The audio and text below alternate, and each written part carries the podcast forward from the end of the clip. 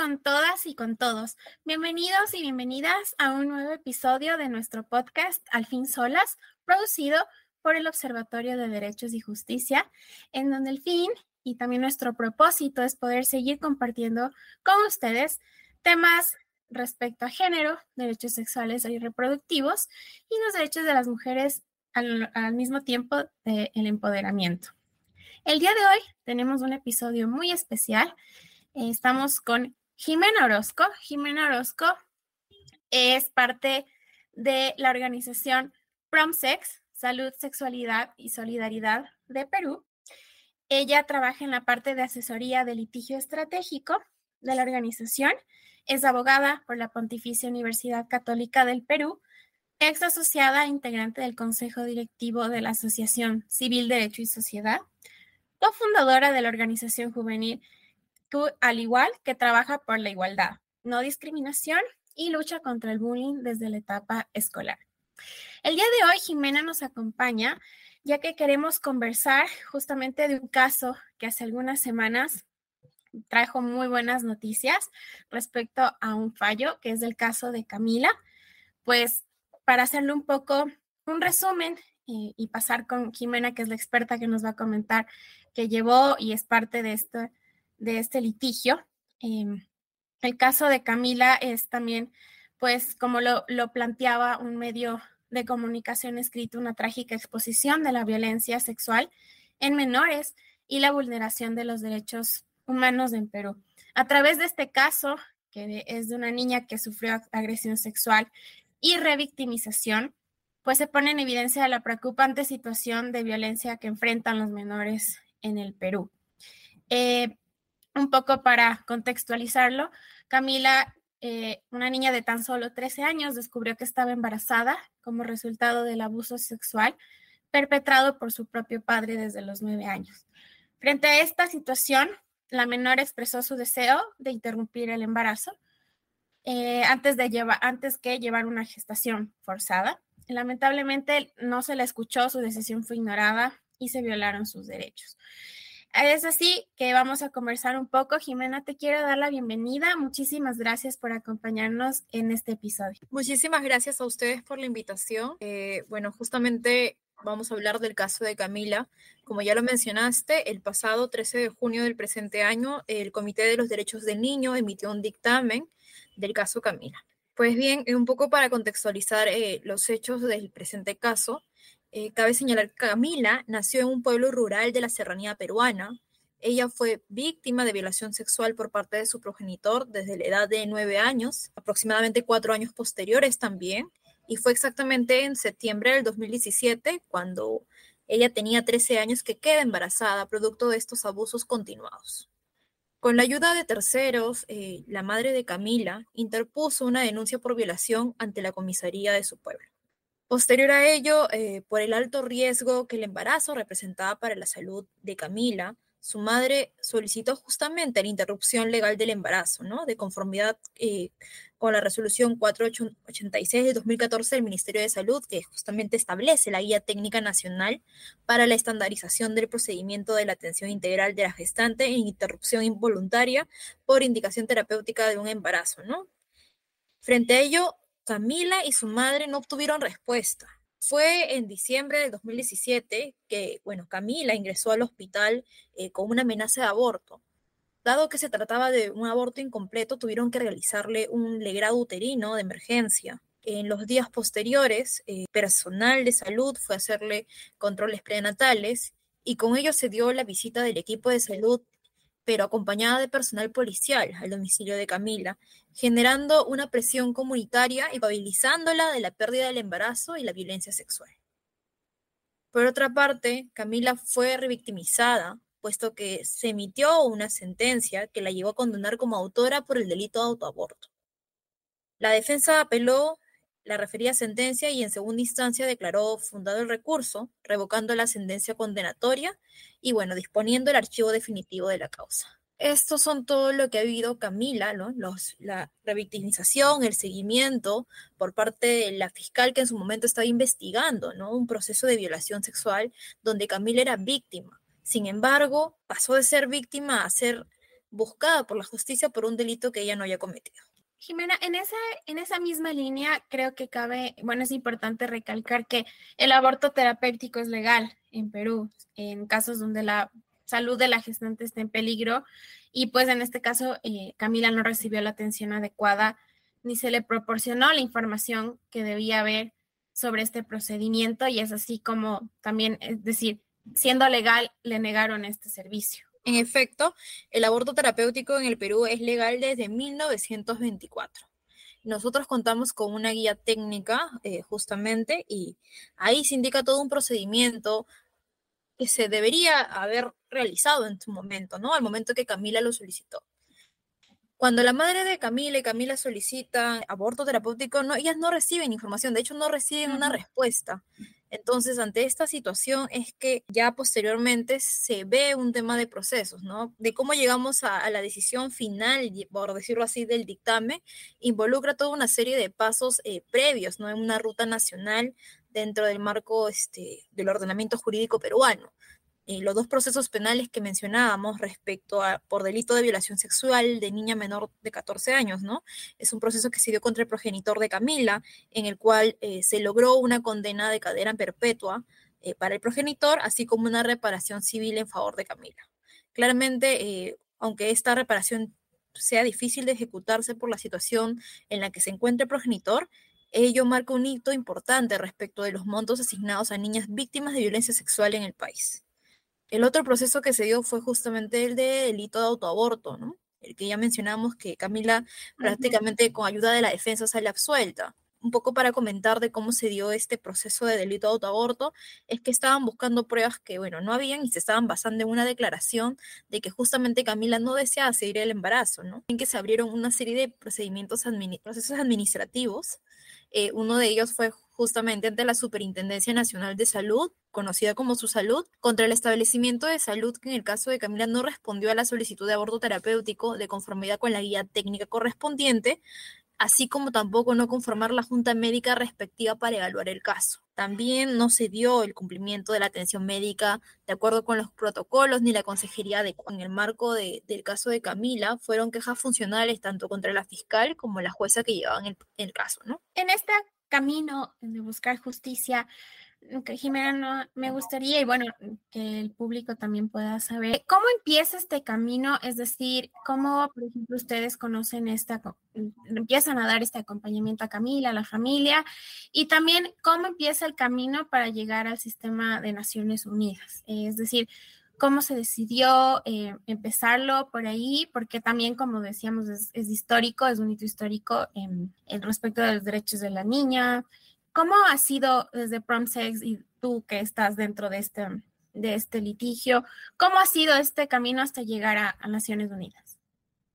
Eh, pues bien, desde el momento en que PROMSEX toma conocimiento del caso, asume un compromiso con la representada, ¿no? Asume un compromiso con la representada para que ella pueda acompañarnos conjuntamente y llevar estos procesos, ¿no? Cabe señalar que en el Perú y bueno, la justicia misma eh, involucran procesos largos, ¿no?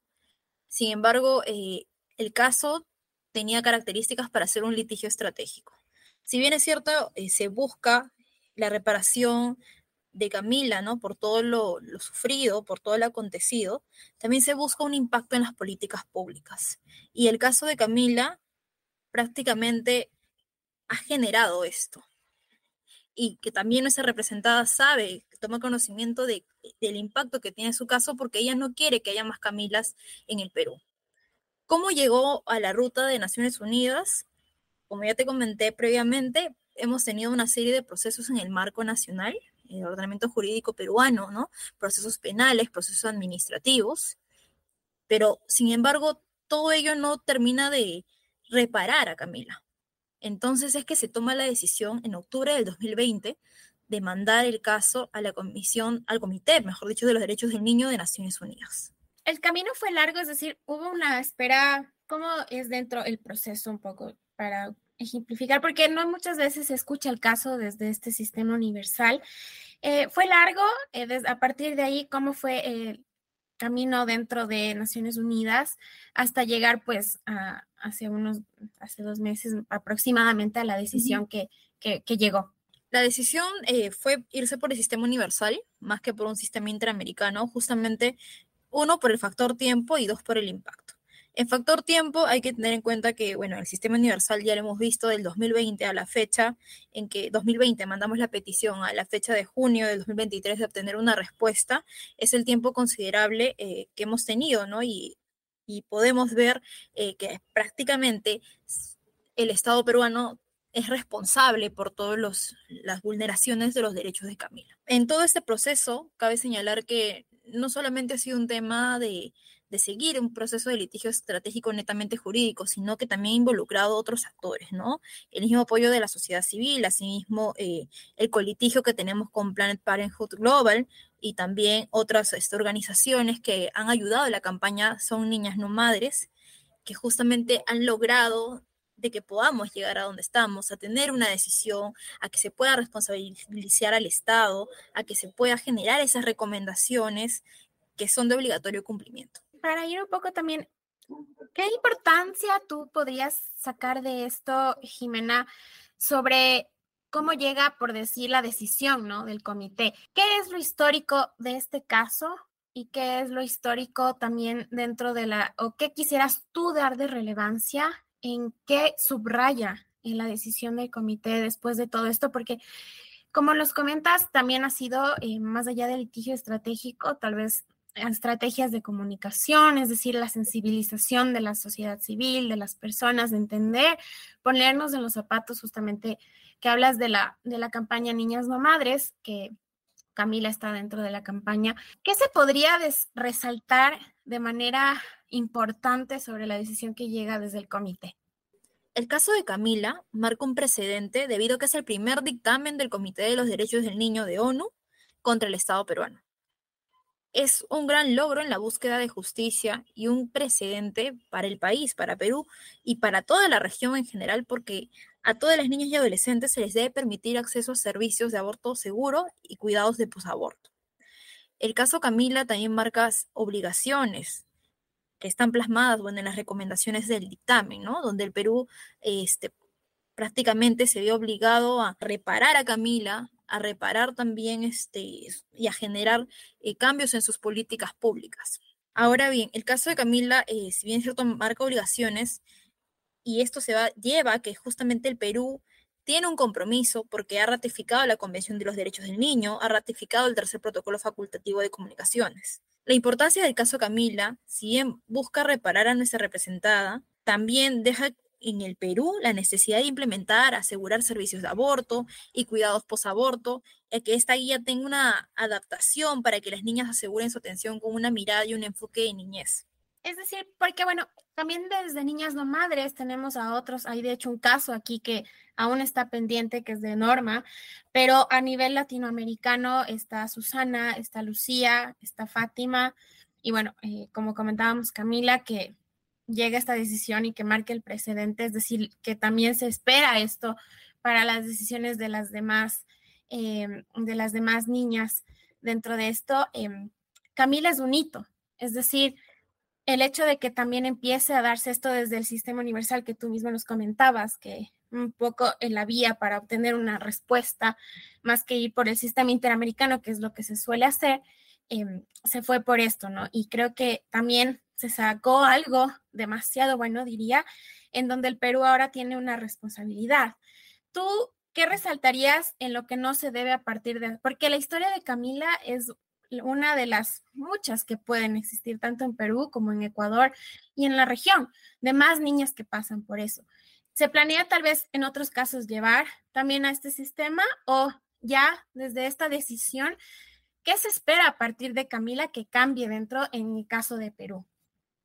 Eh, bueno, primero comentarte que sí me gustaría dar algunas consideraciones relevantes de ese dictamen, ya que lo, lo traes a, presencia acá, ¿no? Teniendo en consideración que todavía tenemos otros casos pendientes dentro de la campaña de Son Niñas No Madres que estarían pendientes de decisión.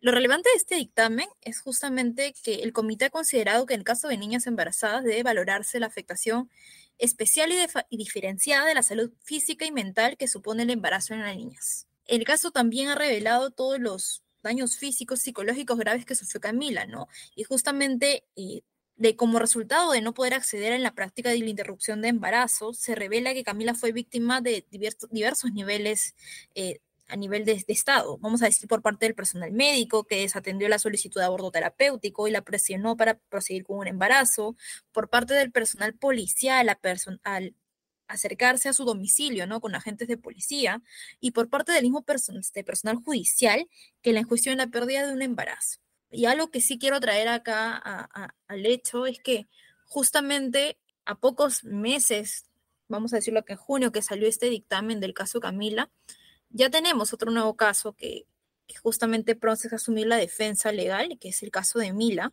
que bueno, ese seudónimo que estamos usando para una situación que está ocurriendo en Iquitos actualmente, de una niña de 11 años que enfrenta un embarazo producto de una violación sexual por parte de su padrastro. Entonces, estamos ante una situación similar de Camila y en verdad es lamentable que suceda después de una emisión de dictamen, después de que se han establecido cómo está la situación de nuestro país, ¿no? La situación del Perú frente a este caso, viéndose que el Estado peruano tiene que cumplir eh, con reparar a Camila, tiene que generar cambios en sus políticas públicas, y ya tenemos un caso donde prácticamente eh, tenemos una nueva Camila. Que no debería seguir pasando, ¿no? Eh, justo por eso te, te consultaba, Jimena, porque el caso de Camila es el retrato de muchos, tal vez, casos silenciosos en toda la región. Eh, para ir un poco concluyendo, yo quisiera que tú, Jimena, como parte de todo esto, más bien gracias por acompañarnos, porque es muy valioso eh, tener a la persona que ha estado en todo este proceso. Uno lo vive a veces mucho desde la campaña comunicacional que se quiere unir para sensibilizar, lo lee, pero ¿qué podrías tú como dar en, resaltar de todo el caso? Es decir, ¿qué se podría decir que se espera de, lo, de, de, esto? ¿Qué falta aún por hacer de parte del Estado? Porque como comentábamos, fue negado un servicio al cual Camila tenía todo el derecho de acceder y tenían que brindarle ese servicio. Y sigue pasando eso en muchos lugares. Justo hicimos un podcast donde hablábamos en temas como en todo el mundo, en España, donde se negó justo un servicio de, de interrupción voluntaria del embarazo cuando no debía ser a una mujer.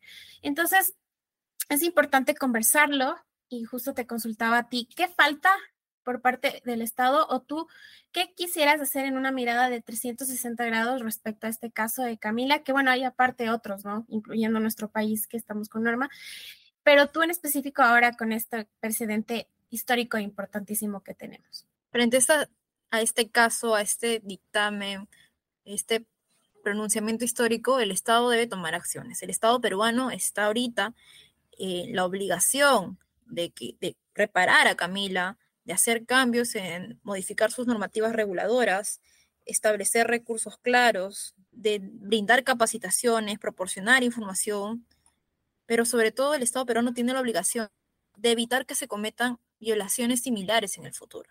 Yo creo que la acción, eh, la cancha está en, vamos a decirlo así, de parte del Estado, ¿no? De, de tomar acción. Nosotros desde la sociedad civil, si bien es cierto, estamos vigilantes de que no vuelvan a ocurrir casos como los acontecidos con esa representada Camila, también es momento de que el Estado pueda tomar acción. Ya, quería, eh, quería agradecerte también eh, nuevamente por acompañarnos, Jimena.